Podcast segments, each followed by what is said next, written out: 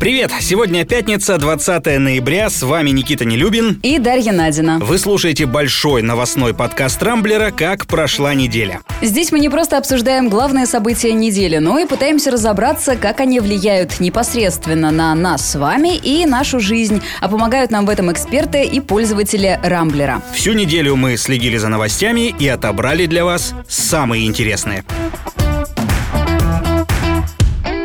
Еще одна неделя рекордов. Количество заболевших в России перевалило за 2 миллиона человек. Примерно четверть из них все еще не выздоровели. Но есть и хорошие новости. По общему числу случаев ковида мы пока что на пятом месте в мире. Впереди США, Индия, Бразилия и Франция. Наиболее тревожная ситуация в Штатах, а вот в Европе Всемирная организация здравоохранения фиксирует снижение темпов распространения вируса. Лучше всех себя чувствует родина ковида, Китай. Там не только заболеваемость заболеваемость на нуле, но и власти начали вакцинацию неким экспериментальным препаратом. И это в то время, как мы все ждем спутник Ви и вакцину от Pfizer. Но у Китая вообще свой особый путь. Помнишь, как быстро они закрутили гайки зимой, поливали улицы антисептиком и тщательно анализировали передвижение граждан? Да-да, ну, кстати, к этому идем и мы. На днях стало известно, что правительство России готовит мобильное приложение для отслеживания контактов с зараженными COVID-19. Его рабочее название «Стоп коронавирус. Мои контакты» и, как выяснила «Медуза», занимается этим Министерство цифрового развития. В основе этого приложения лежит технология, созданная компаниями Apple и Google, а предназначено оно для мониторинга социальных контактов. Короче говоря, приложение будет отслеживать мобильное устройство поблизости и предупреждать пользователя, если у кого-то из тех, кто был в радиусе 10 метров от него, обнаружит коронавирус. При этом информацию о самих пользователях власти обещают не собирать и гарантируют анонимность. Ну, конечно. Верится в это, конечно, с трудом. Э, ну да, посмотрим. Как по мне, так идея неплохая и вообще давно обсуждается в прессе. Вот только что делать с полученной информацией? Неужели сдавать каждый раз тесты? Которые регулярно ошибаются, да. Причем за свой счет, а не за счет э, работодателя. Ну, для экономики страны, мне кажется, лучше вот такая программка, чем новый локдаун. Потому что вот помнишь, как в начале недели карантин ввели в Бурятии, и все видели, чем дело кончилось. После того, как в регионе была приостановлена работа ресторанов, торговых центров и фитнес-клубов, местные предприниматели вышли вышли на акцию протеста. Митинг был стихийным и немногочисленным, там человек 40 примерно собралось. А, даже их жестко разгонять как-то не стали, но прокуратура на всякий случай начала проверку. Агрессивнее вели себя немецкие силовики. В среду несколько тысяч человек устроили возле Бранденбургских ворот в Берлине акцию против э, антикоронавирусных мер. Полиция применила против демонстрантов водометы, что очень необычно для Берлина, писали тогда СМИ. Задержаны порядка 400 человек. И, кстати, комендант комендантский час в выходные теперь ввели в Турции. Берите на заметку, любители путешествий. Там кинотеатры закрываются до конца года, школы переходят на дистанционку, а рестораны работают только на вынос. У меня знакомая, кстати, вот собралась в Турцию отмечать годовщину свадьбы подруги. Спрашивает, чего мы там будем делать, когда все закрыто. В номере сидеть. Мы, конечно, все устали от пандемии, но ждать конца этого ада ну, как мне кажется, недолго, потому что по прогнозам спад распространения коронавируса в России должен начаться в конце ноября, в начале декабря, а это значит, что следующий наш пятничный подкаст будет немного веселее и оптимистичнее. Ну, может быть. Вы сейчас, возможно, удивитесь, но российский рубль демонстрирует удивительную устойчивость и в будущем может серьезно укрепиться. К такому выводу пришли эксперты Сбербанк CIB. А, во втором квартале 2020 года поведение рубля было значительным парадоксом, говорят они. После резкого обвала в марте до 81 рубля за доллар курс российской валюты в апреле-июне постепенно стал расти, так что уже в первые месяцы лета за доллар давали меньше 70 рублей. Ну, не знаю, как тебе, а мне лично эти фокусы нашей валюты очень сильно надоели, потому что э, рубль прыгает в вниз как-то уж слишком часто, и лично я существенных каких-то отскоков не наблюдаю, в отличие от экспертов с дипломами западных вузов. На моей памяти еще свежи воспоминания, когда за доллар давали 6 рублей, и парадоксом было бы, если бы к этим значениям вернулись. На этом рассчитывать точно не приходится, но все-таки некоторый рост рубля ожидается. По прогнозам других экспертов аналитического рейтингового агентства, до 2024 года российская валюта будет укрепляться и колебаться в пределах 70 рублей. Там вилка от 62 62 до 69. Насколько справедлив этот прогноз, мы спросили ведущего эксперта Российского института стратегических исследований Михаила Беляева. Он полагает, что сейчас не время рассуждать о рубле в столь долгосрочной перспективе. Этот прогноз на 4 года вперед, я бы к нему относился более чем сдержанно. Ну, уважая, допустим, ту работу, которую они проделали, тем не менее, в общем-то, задумываться об этих цифрах достаточно сложно, потому что мы не знаем ни как будет развиваться мировая экономика, ни что будет, э, как она будет э, выходить, на какие цифры, особенно учитывая, что сейчас она переживает большие переломы в связи с научно-технической революцией, в связи с введением и внедрением цифровой экономики, искусственного интеллекта, роботизации и так далее, и так далее, и так далее. И вообще, какие будут валюты, как они будут относиться друг к другу, а, что будет с Международным валютным фондом, а, какое будет эм, соотношение тех валют, к которым мы привыкли, фиатные и криптовалюты и так далее, и так далее, что произойдет за 4 года и выстраивать вот такие вот прогнозы, особенно точечные, но это, в общем-то, конечно, можно, но я бы их оставил в стороне и большого бы значения им не придавал. Между тем, скорого восстановления экономики эксперты пока тоже не предсказывают. На днях московские власти отчитались об уровне безработицы в городе. Оказалось, что в столице с начала пандемии она выросла аж в 7 раз, а пик пришелся даже не на период локдауна апрель, а на сентябрь. То есть сейчас в столице безработных больше 220 тысяч, а по всей России 5 миллионов человек. И это, в общем, достаточно плохие новости даже для тех, кто свое место еще не потерял. Ведь чем больше безработных, тем меньше отчислений идет в пенсионный фонд. И, соответственно, тем меньше все мы, я и ты, Даша, получим в старости, если доживем. Лично я в будущем вообще ни на что не рассчитываю особо. И эти опасения, они вполне логичны. Я тут читала на днях интервью одного доктора экономических наук в «Новой газете». Так вот он прямо говорит, что достойные пенсии, на которые можно спокойно жить, нынешние 30 и 40-летние могут не рассчитывать. Они ее не увидят. Более того, мы будем получать даже меньше, чем те, кто прямо сейчас выходит на отдых. Так что, ну, выход тут один, копить самостоятельно. Ну да, я, кстати, в одном из недавних выпусков э, подкаста тоже говорил о том, что вот предсказывают чуть ли не банкротство всей пенсионной системы страны. А, один, кстати, из самых популярных нынче способов сберечь деньги – это переезд из Москвы в провинцию. Удаленщики еще в самом начале пандемии а, стали паковать чемоданы, и сейчас этот процесс стал ну, настолько масштабным, что, например, в Сочи школы переполнены новичками, в торговых центрах толпы, а на рынке аренды самый настоящий бум, и это в межсезонье. Я читала на днях, что ушлые местные жители даже начали сдавать свои лоджии приезжим, как коворкинге.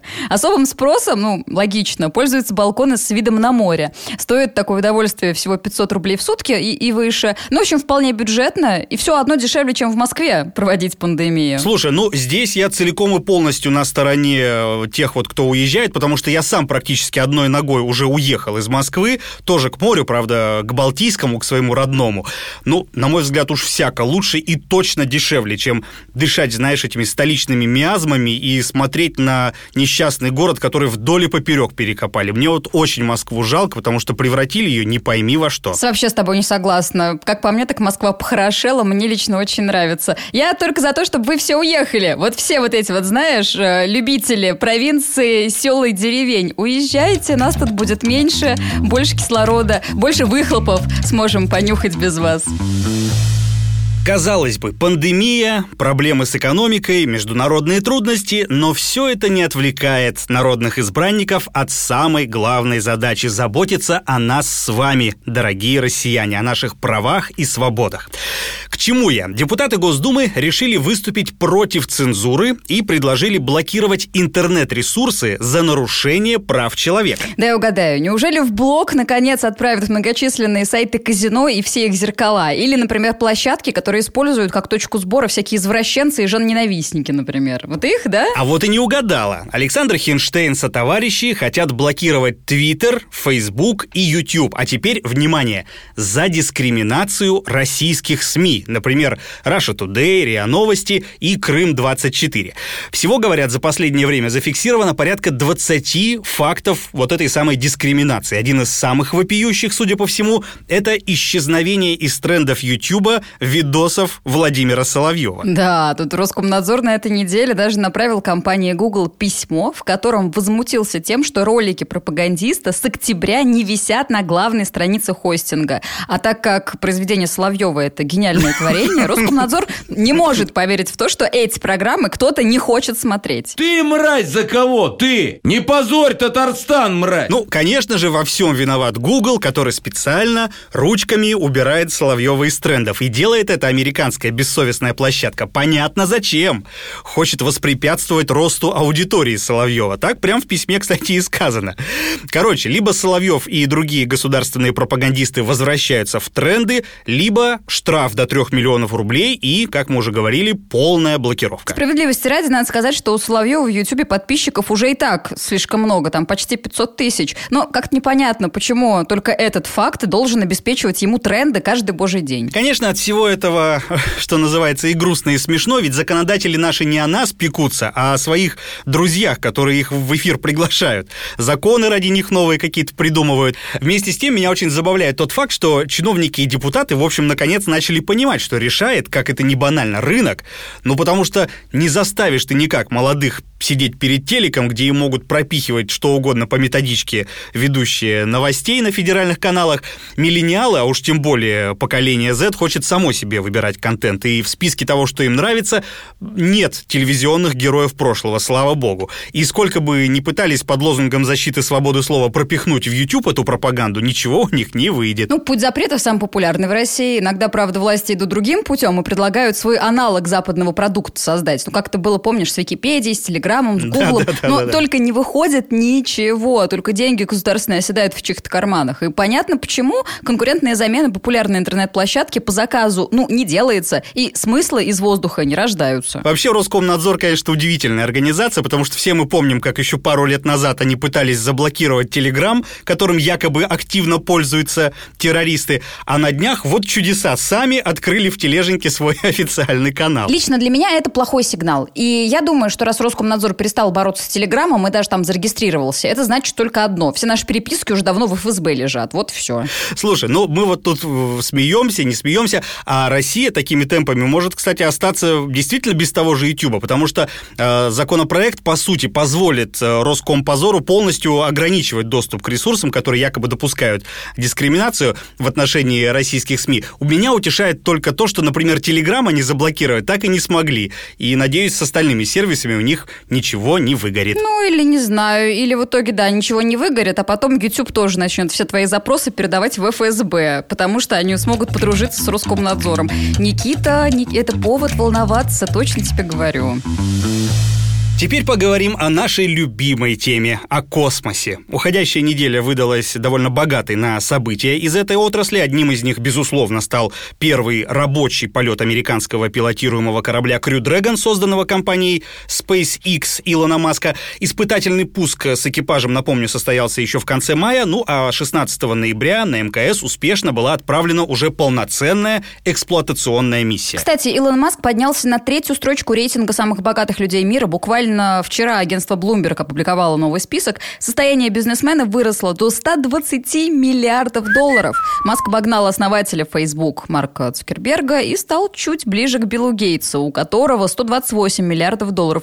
Господи, зачем им так много? На первой строчке по-прежнему недосягаемый глава Amazon Джефф Безос. Его состояние оценивается 183 миллиарда долларов. Я не могу понять, почему они не могут мне дать 10 миллионов на покупку квартиры. Вот могут же себе позволить. Погоди-ка, мы тут о космосе, понимаешь, говорим, о бескрайних просторах Вселенной, о бесстрашных покорителях галактики практически, а тебе все бы деньги считать, еще и чужие. Ай-яй-яй. Между прочим, США уже вовсю разрабатывают второй космический корабль, который оказался немного в тени на фоне грандиозных, безусловно, успехов э, SpaceX. Подробности нам рассказал блогер и популяризатор космонавтики Филипп Терехов. Сравнительно скоро, в зависимости от того, насколько успешно пройдут испытания, на МКС начнет летать еще и второй корабль Boeing Boeing Starliner. Он находится в тени более известных и распиаренных проектов Маска, Но это тоже корабль, который предназначен для доставки астронавтов на МКС, и пусть и позже он тоже присоединится к этой миссии. По сути, это нормальное движение программы, которая была начата